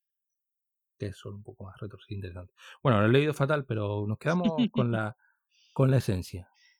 Eh, uno es- zurdo y el otro no. Cristo es el reverso oscuro de Jonathan. Interesante. Quedémonos ahí. Hmm. Teoría totalmente científica. Uno zurdo, el otro no. bueno, a ver, que si Jonathan lo dice, porque vamos nosotros a ponerlo en duda. A ver, Poca broma. Eso es así. Continúe Fletcher con su exposición. Ya antes de entrar con mi exposición de películas, quería comentar una- un, un dato que, que me que subraya. Yo creo que ahí está la clave en la que estamos hablando un poco de la genialidad de Nolan. Nolan no utiliza teléfonos móviles ni se comunica por email con nadie. Por el 5G no lo sabemos, pero él dice que se mudó a Los Ángeles hace ya pues, sus buenos años, cuando empezó a ser famosete, y que nunca lo vio necesario. Y yo creo que ahí es como una persona del renacimiento, o sea, cuando no tienes esas distracciones puedes crear, vamos, genialidades. Quizás si Jonathan se dejara de utilizar ahí el smartphone, pues yo qué sé, a lo mejor sería como Cristo, pero en fin, más fácil decir que es zurdo, yo qué sé. Claro, ahí está. Yo lo veo. En fin, no nos vamos a meter en problemas de familia porque todas las familias ¿no? son iguales. Todas las familias cuecen nabos, así que venga. Exacto. Eh, más. bueno, pues nuestro amigo Cristo, a pesar de ser una persona tan trascendente para la historia del cine y tan determinante, pues solo ha rodado 11 películas, que es que son poquitas. Bueno, a ver, en realidad no, porque son películas que llevan muchísima producción y muchísimo trabajo, pero vaya, que podría decir, coño, pues parece que ha hecho más, pero no, han sido 11 muy escogiditas, así que las vamos a ir mencionando y vamos comentando a ver qué nos parece. La primera es su primera película que la rodó eh, los fines de semana, porque cuando eso pues era, yo qué sé, un muchacho humilde que no tenía eh, dinero para un rodaje serio. Se fue- Maldito parné. ya, bueno. Eh, se llama Following. Y nada, se trata de, yo no la he visto, pero no dudo de que, vamos, de que fuera ex- excelente. Es un thriller eh, psicológico que, que, bueno, que al parecer ya empezó él a enseñar la patita y a decir, "Mm, aquí estoy yo. Sí, yo sí la he visto y la verdad que, como dices, eh, ya mm, se puede entrever, eh, digamos que el legado de Nolan en- en lo que sería su, su filmografía posterior. Hay un buen trabajo de, cámara, eh, mucha expresividad en, el trabajo con los actores y pues la verdad es que yo creo que ahí tenemos, digamos que el, comienzo de, de, no sé, de esta dictadura de la sabiduría que ha llevado Nolan al cine. Muy bien, porque ya después de Following llegó, digamos, lo que es el primer ya golpe sobre la mesa que dio Cristo con Memento, que yo me imagino que si tú escuchante eres una persona mínimamente decente, la habrás visto al menos cinco veces, que es lo, lo que menos se le pide a una persona de hoy en día. O sea, Yo ¿no? creo que ahí, ahí es el, el salto de calidad. sí, ya. Él ha tenido varios saltos de calidad en su carrera. Este, por supuesto, es el primero. Eh, colaboración con su hermano. Eh, creo que está, no sé si está basada en, en algún corto o un relato Sí, sí, sí, sí. eh, que escribió alguno de los dos, que es Memento Mori. Exacto. Y un, es que un nuevo lenguaje, es realmente un nuevo lenguaje eh, que llega al cine y que, por supuesto, llegó para quedarse. Claro, claro, eso le, le voló la peluca a todo el mundo que vio esa película, vamos. Tanto es así que recibieron los dos la, la nominación al Oscar a Mejor Guión Adaptado, porque como tú señalabas, es una adaptación de un corto de Jonathan, de un relato corto llamado Memento Mori. Y claro, vemos a, a esos actores, sobre todo a- al actor protagonista, tatuándose frases para no olvidar lo que ha hecho, para intentar descubrir quién mató a qué, o quién lo mató a él, o quién mataba a su mujer, es todo, vamos, Eh, sí, eh, una buena dirección de sobre el protagonista, que se nota que está bien orientado, que el protagonista creo que es Guy Ritchie o algún... Sí. Sí, así que una buena... Bueno, destacar a- al actor, ¿eh? Está- se, se sobreentiende que está bien dirigido, ¿no? Pero... No, no, pero él de su parte pone también, la verdad es que mm, no, no, es- no es todo trabajo de Cristo ahí, hay que reconocer al muchachito que, oye, que él pone de su parte. O ujú. sea, hace- Y bueno, también en esa película aparece uno de, de sus grandes personajes femeninos, por los que es conocido Nolan, todas esas mujeres fuertes, independientes y empoderadas que tienen una personalidad de muchísimas capas e intensidad, porque yo, eh, perdón, eh, Cristo, sobre todo es un director de mujeres, o sea, ninguna, ninguna te va a dejar, o sea, siempre te vas a acordar de todas las mujeres que salen de sus películas, que no son pocas, ¿eh? Arrolladora, la verdad. Sí, sí, sí. Eh, si quieres, continuamos hablando ahora de Insomnia, que es su tercera película, y aquí eh, ya confiaron en él para hacer un remake de una peli que, si no me equivoco, era sueca. Eh, Aquí tengo que fustigarme un poco porque no la he, no la he visto. Tenía en mente verla, pero no la he podido ver, así que no la he podido disfrutar. Pero bueno, Bueno, lástima. Aquí estamos hablando de, como ya te digo, esas típicas películas que vienen del norte, del frío, de la fría Escandinavia, y tenemos como protagonistas a Al Pacino, como siempre, eh, fuera de sí, excelso, magnífico, nada sobreactuado sobre todo, y a Robin Williams haciendo un papel dramático. Eso sí que es interesante, la verdad, porque que hombre, entiendo que esa contención en Al Pacino se debe a las orientaciones de, de Cristo, ¿no? sí, sí, sí, obvio, obvio. O sea, Es que yo creo que Al, Al Pacino peca en exceso de una cierta sobreactuación que requiere de, de directores que, que lo contengan, que le digan, que le marquen la pauta y, y lo orienten por el por la senda. Nada, pues aquí encontró la horma de sus zapatos. Vaya. O sea, la película está totalmente balanceada y también aparece esta chica, ¿cómo se llama? Que tiene dos Oscars.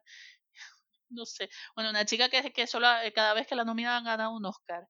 La de... Hilaria, Esa, sí, Hilary Swank también aparece en esta película. Sí, es el- otra de esas grandes mujeres nolanistas. Pero esto todo que hemos contado hasta ahora se queda en nada hasta que llega la cuarta película de Nolan, que estaba él ahí un poco sin saber muy bien qué hacer hasta que dijo, mira, a mí me gustaba Batman de pequeño, voy a proponer mm, rodar Batman. Y se fue ahí él al estudio y dijo, voy a cambiar la manera en la que se hace cine de superhéroes y voy a hacer Batman Begins. Denme ahí la pasta, que yo se los hago en un momentito. Obviamente fue un pelotazo. hombre, está claro. eh, fue es que no sé, fue antes y de- un antes y un después en, en lo que es el, el cine de superhéroes. Que cosa que no ha sabido eh, rescatar eh, Marvel, Disney.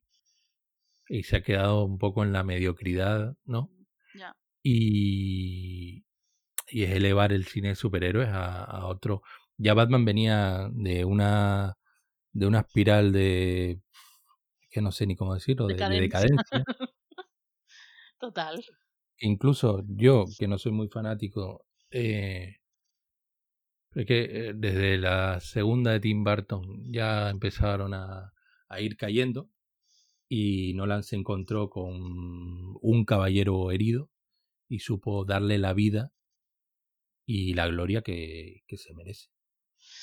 Claro, claro. Lo importante, yo creo que lo más importante que hizo Nolan fue quitarle los colorines a Batman y decir, este hombre es un hombre atormentado.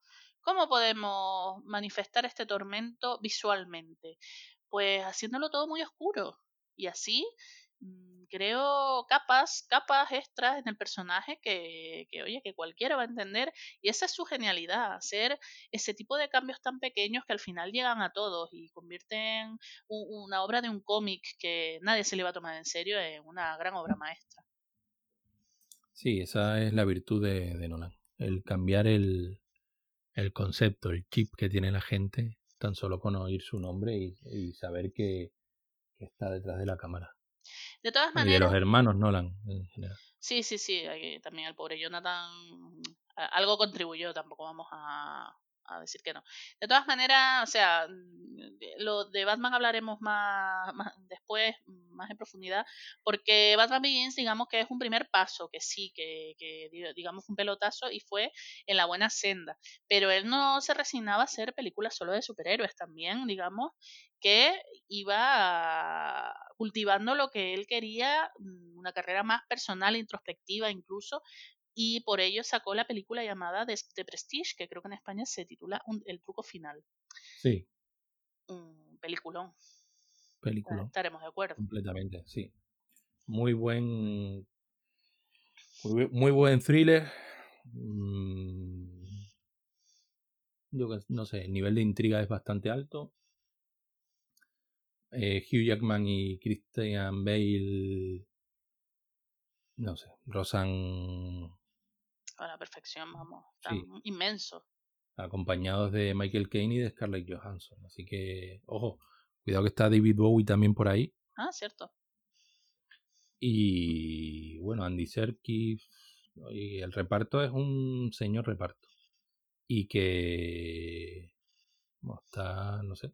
Yo creo. Es que es una. Es un drama muy poderoso, no sé. Yo, la Lo- verdad que mm, salí del cine impactado. No, lo mejor que tiene es que, que el truco final no te lo ves venir. O sea, mm, es totalmente sorprendente. Nunca nadie se hubiera imaginado que iba a salir por ahí. Y yo qué sé. Es un. Es un game changer. Así de Es un juego visual, un juego visual que, que Nolan domina a la perfección. Ya. Y él es un, no sé, no sé ni cómo decirlo, eh, es el, el- el- el dios de, de este tipo de lenguaje. Y, y no creo que volvamos a encontrar directores que manejen el lenguaje eh, visual de la manera que lo maneja Nolan.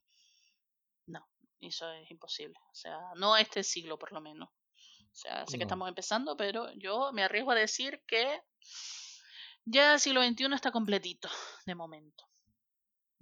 Posiblemente. Bueno, siguiendo ya para dejar el truco final atrás, vamos a, digamos, la que es, yo creo, oficialmente la subida a los altares. De hecho, si ustedes se meten en Film Affinity, esta es eh, la segunda película con más nota de Nolan. Obviamente, bueno, con una diferencia de una, de una centésima con la primera, pero es que obviamente con toda la razón del mundo, porque aquí estamos hablando del Caballero Oscuro. O sea. Esta película es que yo creo que ningún chaval de España y del mundo, me arriesgo a decir, eh, ha sido el mismo desde que, que vio en el cine eh, esa explosión de, de, de- de acción, e- esos planos también rodados y bueno, ya ni hablemos de, de los actores, que obviamente si no piensas que ese Joker ha sido la mejor interpretación de la historia de la humanidad, es que tú no tienes ni puta idea de cine. Cierto. O sea, aquí no hay, o Mm, sea, es otro rollo. Es para. Y hombre, y da un poco de pena porque todos los que vienen detrás van a terminar sufriendo la- las comparaciones.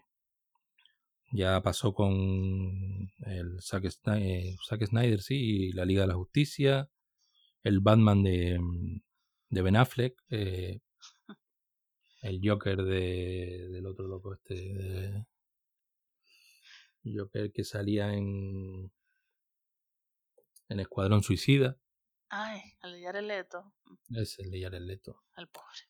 Mm, ¿qué, qué hay después de? La nada. Solo hay un puñado de valientes que se atreven a, a intentar eh, hacer algo, pero que, bueno, simplemente debemos valorar el, la intención, pero que está claro que desde el momento que ellos asumen esas responsabilidades saben que no van a quedar en... no van a llegar a nada. Sí, al final es, es, de es, es como esa gente que va a la guerra, ¿no? A vanguardia, a morir los primeros. O sea, tú sabes que cualquier cosa que se haga después, similar a lo que ha hecho Nolan, está abocada al fracaso. Pero oye, siempre hay algún puñado de, de personas que dicen yo lo intento. Suerte, pero es que no es posible exceder la grandeza.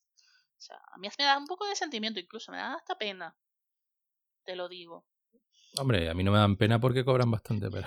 No, pero bueno, vale, no pensemos ya en esos actores, pero piensa en, eso, en esos pobres muchachos que están estudiando el FP de cine y que, y que piensan que van a llegar a ser Nolan, pero no, en realidad nunca vas a llegar a eso. O sea, De hecho, es probable que no cojas una cámara en tu vida. creo que no. O sea, es probable que no llegues ni a, ni a servirle el café a la secretaria de Nolan o al secretario. ¿Cierto? Pero en Que ni, ni, ni enviar, ni, es que no, no vas a ser ni mensajero de Nolan. ¿no? Mm, No, no, no, no, no, no. En fin, pues eso, pues ya de The Dark Knight, que como les digo es la subida a los altares, que ya lo consagra, tenemos lo que, permítanme la vulgaridad, pero sí voy a decirlo, lo que se considera la, la, lo que ha sido a nivel de público y todo, llamémosla una bucaque colectiva, que ha sido Origen. Origen, uff, No me digas, palabras mayores. ya Origen es otro, otro nivel. Destacar, eh, es que no sé, eh, otro nivel, volvemos otra vez a, a cómo manipula el lenguaje visual. Eh, unas interpretaciones potentes. Recordemos que tenemos ahí a, a Leonardo DiCaprio, a Joseph Gordon-Levitt, ujú, ujú. gente de peso, eh, Ken Watanabe, eh, muy personajes potentes y, y empoderados los de Ellen Page y Marion Cotillard. Sí, que te interrumpo. Creo que es la primera vez que se arriesga a poner a dos mujeres en una película suya con, con algo de protagonismo, cosa que eh, yo lo veo, veo arriesgado, pero ole, o sea, increíble. Y nos estamos eh, olvidando de Tom Hardy, de Cillian Murphy, Tom Berenger, Michael Caine, que no es moco de pavo y que no sé, es que en tu mente, es que la ves y en tu mente se queda el trompito ese girando ahí, no sé.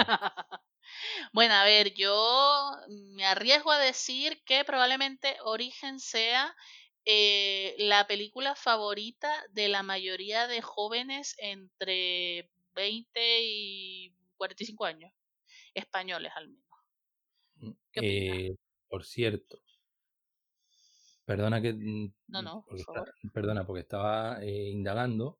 Ajá. eh, su, eh, la prima Miranda Nolan aparece en en, eh, en Origen. Es que son dos artistas. Esa familia está La bendecida, verdad por que su Dios. papel es, es- es- es- para mí es interesante, muy pequeño, pero es interesante. Y supongo que hablaremos más adelante de Dunkirk y también aparece en Dunkirk. O sea que Ah, aparece en Dunkirk. Ok, creo que, que me suena quién puede ser, sí. ¿Y qué, perdona, ¿qué me decías? De, No, no, que yo decía... estaba sumergido en el universo Nolan y... Sí, sí, es que es normal, es que empiezas a hablar de, de Cristo y, y no paras. No, decía que probablemente Origen sea una de las películas favoritas de los jóvenes entre a lo mejor 20 y 45 años. O sea, quizás ahí al lado con, no sé, depende de la generación, La Naranja Mecánica, incluso Memento es otra de esas así, ¿no? Sí, podría ser. Habría que ver si metemos a los jóvenes, si la gente de 45 son jóvenes, pero sí. Sí, yo quería hacer una horquilla muy amplia porque, coño, tampoco quiero tal, pero es verdad que es una película de esas que, bueno, que sales tú del cine sabiendo todo lo que es cine con ver origen. O sea, no te hace falta ver ninguna película más. ¿Para qué? La verdad que no. No, no, no. Ya has visto toda la historia del cine resumida ahí. Pero bueno, mm, la carrera de Nolan seguía, teníamos que dar un cierre de altura a, la- a Batman y pues salió eh, El Caballero Oscuro Renace, creo que se llama en español, Dark Knight Rises. Sí, Eh, es que no, no, es que el idioma es querida. Eh, nada, y como decirles que esto ya fue el broche de oro a, pues a todo lo de Batman, vamos, Christian Bale en estado de gracia, por supuesto gracias a Nolan, que, que lo supo dirigir la, como la nadie. leyenda, la leyenda renace. Bueno, por lo menos eh, no fue aterriza como puedas o algo así. Ah. Eh, y nada, y aquí ya vemos a... Lo, lo que me gusta de Nolan, francamente, es que él siempre juega con los mismos actores, más o menos. Él tiene como una quiniela ahí de 10 actores y eso los va metiendo en casi todas sus películas, Sí. en unas en otras. Y en Batman pues pasa eso, que recurrentes tenemos que sí a Christian Bale, a Michael Caine, yo que sé, luego sale Anne Hathaway, sale Marion Cotillard, muchísima... Cillian Murphy. Killian Murphy, etcétera. O sea, sale mucha mucha gente que dice Como actor recurrente Morgan Freeman, Morgan Freeman. que es recurrente en todas las películas. Exacto. Entonces, pues muy bien. Nada, eh, buen cierre para la trilogía, que ya lo confirma como las mejores películas de superhéroes que se han hecho y que se harán jamás. O sea, Sí, eh, no hay duda de eso. sí, sobreponiéndose a, eh, a esto, a que la historia en la que basaron el guion la escribieron tanto Christopher como David S. Goyer. Recordemos que David S. Goyer, mm, bueno, digamos que no está tocado por la magia como... Por la gracia. Sí, exacto, como Nolan. Y este señor dirigió Blade Trinity, por ejemplo. Ah, Que la verdad que es una película infumable que terminó con Blade. Uno de los primeros éxitos, se podría decir, de un personaje de, de Marvel. Es de Marvel Blade. Sí, Imagínate. Pues sí, pues eh, acabamos con Batman. ¿Y qué pasó después de todo esto? Pues que Nolan siguió, se le quedaba corta la Tierra y corta la ciencia ficción de cómics y dijo, vámonos al espacio. Y allí, pues su opus magna, por así decirla, esa, e- e- esa película que, que, que no hay persona que yo conozca que no le guste, que es Interstellar, salió a la luz. peliculón. Peliculón. No hay más que decir, es que no deberíamos ni, ni ensuciar esta película con nuestros comentarios.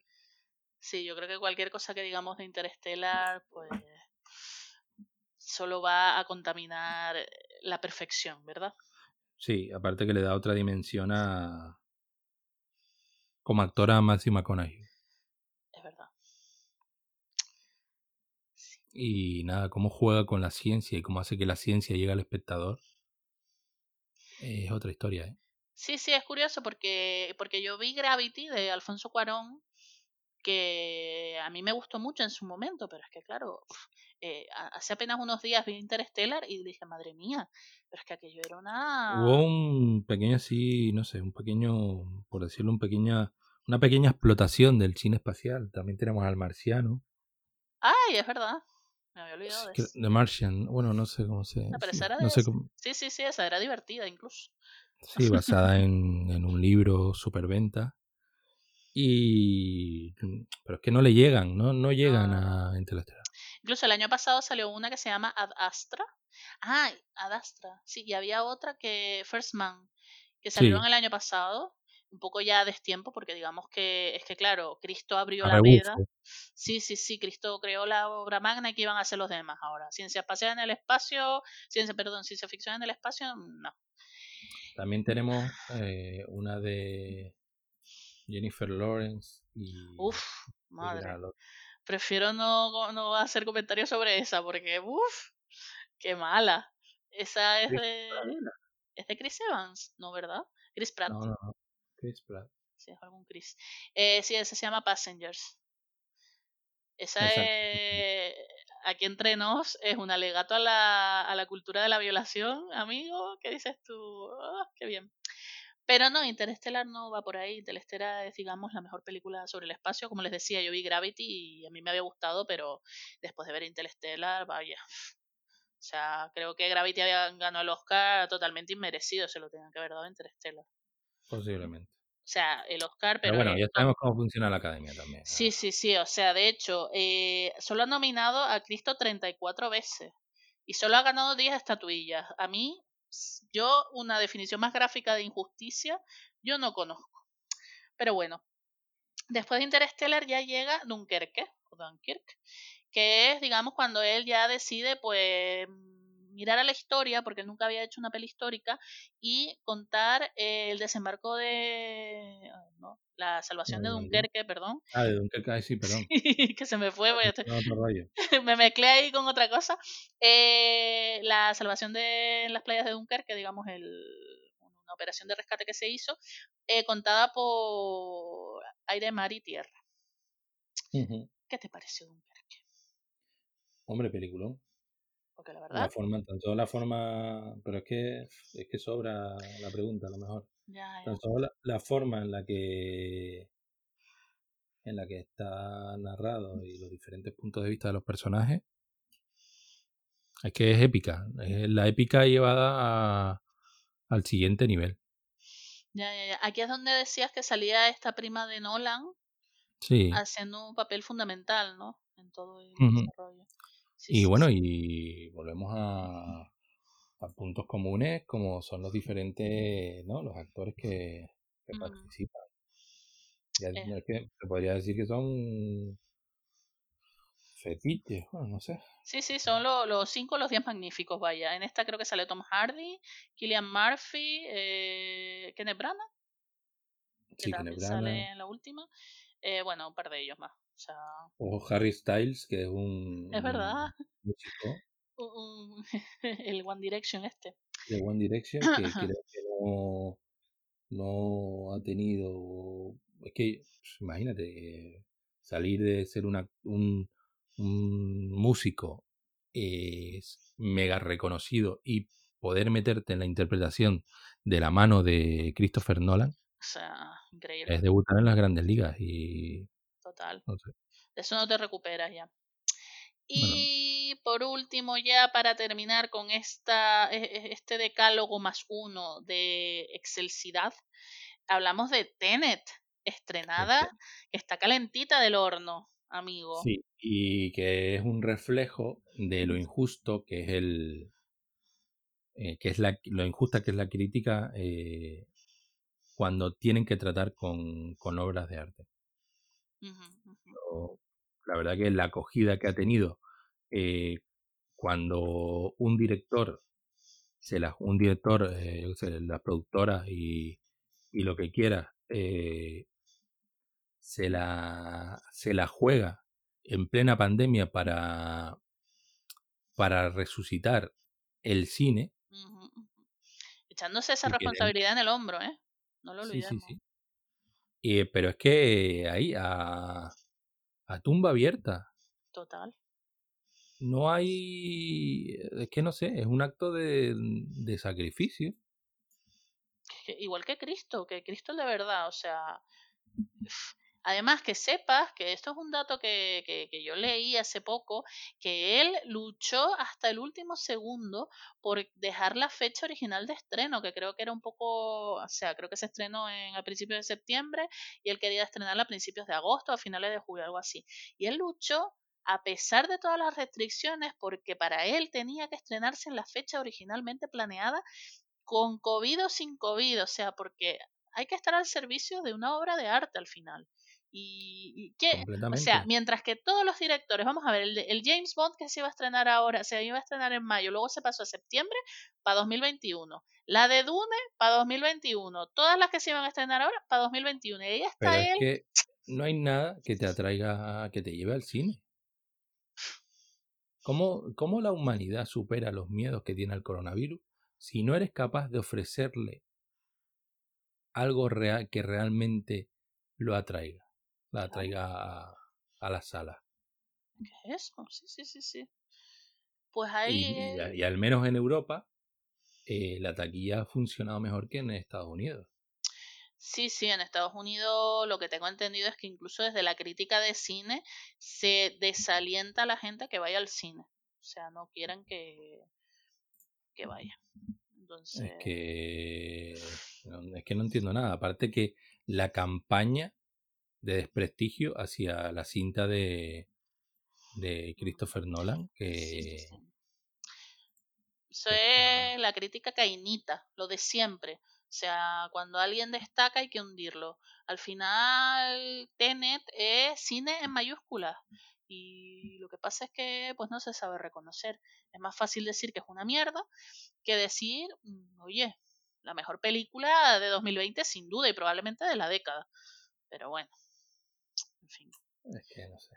Yo la verdad que no lo entiendo. En fin, eh, ¿es que quieres decir algo sobre Tenet en particular? No, simplemente eh, que hay que apoyar el buen cine y hay que ir a, al cine. Eh, recordemos que que volvemos otra vez, el protagonista de la historia es que se, se, se ve el, digamos que el espíritu humanista que tiene eh, Nolan se refleja en el, en el personaje. Un personaje que debe pelear por la supervivencia de, del mundo entero. Y aquí tenemos tramas de espionaje internacional, y, y bueno, y, y- y lo que es el algo que va más allá de, de lo que es el tiempo lineal que conocemos, Exacto. Que es otra visión y otra vuelta de tuerca a- al mejor cine.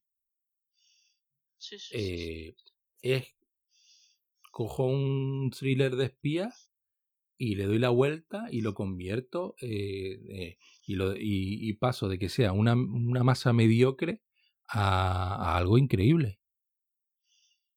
Exacto. Y al Es final, que todo con la simple ide- idea de, de rebobinar, de rebobinar el tiempo. Es que eso a nadie se le había ocurrido. Y yo veo, no sé, la gente critica muy fácil, pero nadie ensalza ese tipo de ideas fuera de la caja al final. sí, básicamente es que, que no Qué, sé, qué fácil es criticar, ¿eh? hombre, es que aquí cualquiera que tenga un, un usuario de Twitter ya es crítico de cine. Menos mal que estamos nosotros, que nos gusta el cine de verdad. El cine verdadero. Eso está, eso está más que claro. Pues nada, ya hemos terminado de hablar de la obra de Tenet. ¿Y ahora qué hacemos? Pues De la obra de sé. Nolan, perdón. De Nolan. Yo, hombre, a mí, sinceramente, me parece que ha sido uno de los de los podcasts más, más ricos intelectualmente eh, hablando que hemos hecho. Yo creo, yo creo que nos quedamos un poco cortos incluso. Sí, la verdad que tanto en duración como en contenido se podría alargar más, pero también es privarle a, a, nuestro, a, a nuestra audiencia mm, de, digamos que, del placer de explorar la obra de Nolan, de bucear en, en, en todo lo que él tiene. Total. Así total, total. que, no sé, y ya te digo, yo creo que lo mejor será ya echar el cierre y... ¿Te parece? Sí, sí. ¿No? Echamos el cierre, echamos el Pues cierre. nada. Mm, como diría el gran Joaquín del Betis, Julio de Nolan no sabemos ni una puta mierda, Julio. Así que aquí dejamos nuestro nuestro podcast, eh, digamos, pre, prevuelta al cole, que como ustedes ah, habrán podido escuchar en nuestro tono, ha sido eh, una Nolan, Nolan ficción. Ni Nolan es tan bueno, ni nos hemos visto todas sus películas, Arre que no. ni, ni nada de nada. Ni, ni Interestelar le parece un bombazo a Fletcher. No, no vea ni Interstellar. Tres horas de su vida que se ahorran. Gracias. Oye, por mi parte, yo diría que sí la vean. Pero. No. Eh, no sé, espero que nos perdonen, pero también que se echen unas risas. No sé, mm, también hemos querido demostrar que cualquier cuñado te puede hablar de cine como, como si fuese un erudito. Guiño, guiño. Sí, queridos escuchantes, al final todo lo que hemos dicho son cachos de, de cosas que dicen los superfans eh, histriónicos de Nolan, que, que poco menos es la tercera venida de Jesucristo a la tierra. Y, y vaya, oye, que algo de razón tendrán, pero me da a mí que, todo, que en todo no, ¿eh? No sé. No hay que ser fanático de nada. No, fanáticos no. Fanáticos votan a Vox y aquí los boxeros no están permitidos. Bueno, Eh, Pero no, lo único que quiero decir es que lo de que cierta cantidad de señoros salen de las películas de Nolan eh, ahí con la carga mm, de testosterona bien alta, eso es verdad, ¿eh? Porque vaya. Sí, No sé por posiblemente. La, la verdad que ni me, ni me había parado a analizar el papel de la mujer en las pelis de Nolan. Hostia, pero es que no sale. Es que no hay mujeres en las películas de Nolan. Y siempre que hay mujeres son eh, clichés sin personalidad. Es como. Bueno, está eh, su prima. La prima es la enfermera de Dunkerque, que aparecía en una escena al fondo, al final. Ni puta idea. En Dunkerque Lo solo aparece una, una mujer de lejos. Y es una Eso lo improvisé, no sé, lo leí sobre la marcha y lo improvisé, no sé. No, no, no, en serio. Que a ver, que te- también te digo, yo creo que no es obligatorio que salgan películas en todas, eh, o sea, mujeres en todas las películas, porque bueno, tampoco si no hay, pues yo qué sé, yo entiendo que en Dunkerque a lo mejor no habría mujeres. Pero lo que no puede ser, Nolan, Cristo, Christopher Nolan, es que cada vez que aparezca una mujer sea, eh, o sea, un arbolito de Navidad. No sabe ni escribir personajes femeninos ni, ni darle personalidad a las mujeres. Porque, por ejemplo, de Tenet, una de las críticas que he leído es que la personalidad de la mujer es que tiene un hijo. No, guapo. O sea, tener un hijo no es una personalidad. ¿Vale? Es una esclavitud. bueno, pues eso. Es que agüita.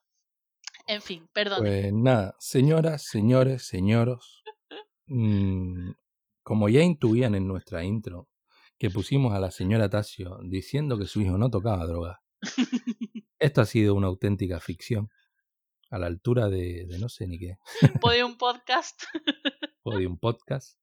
Y creo que lo tenemos que cerrar con la canción de la canción Me estoy volviendo me estoy volviendo loco de Azul y Negro, creo que se llaman estos muchachitos de, de la movida. Y pues no sé qué, qué más decirles. Que nos vemos y si no nos vemos, nos imaginamos. Chama changers. Me estoy volviendo loco, me estoy volviendo loco, me estoy volviendo loco poco a poco, poco a poco. Me estoy volviendo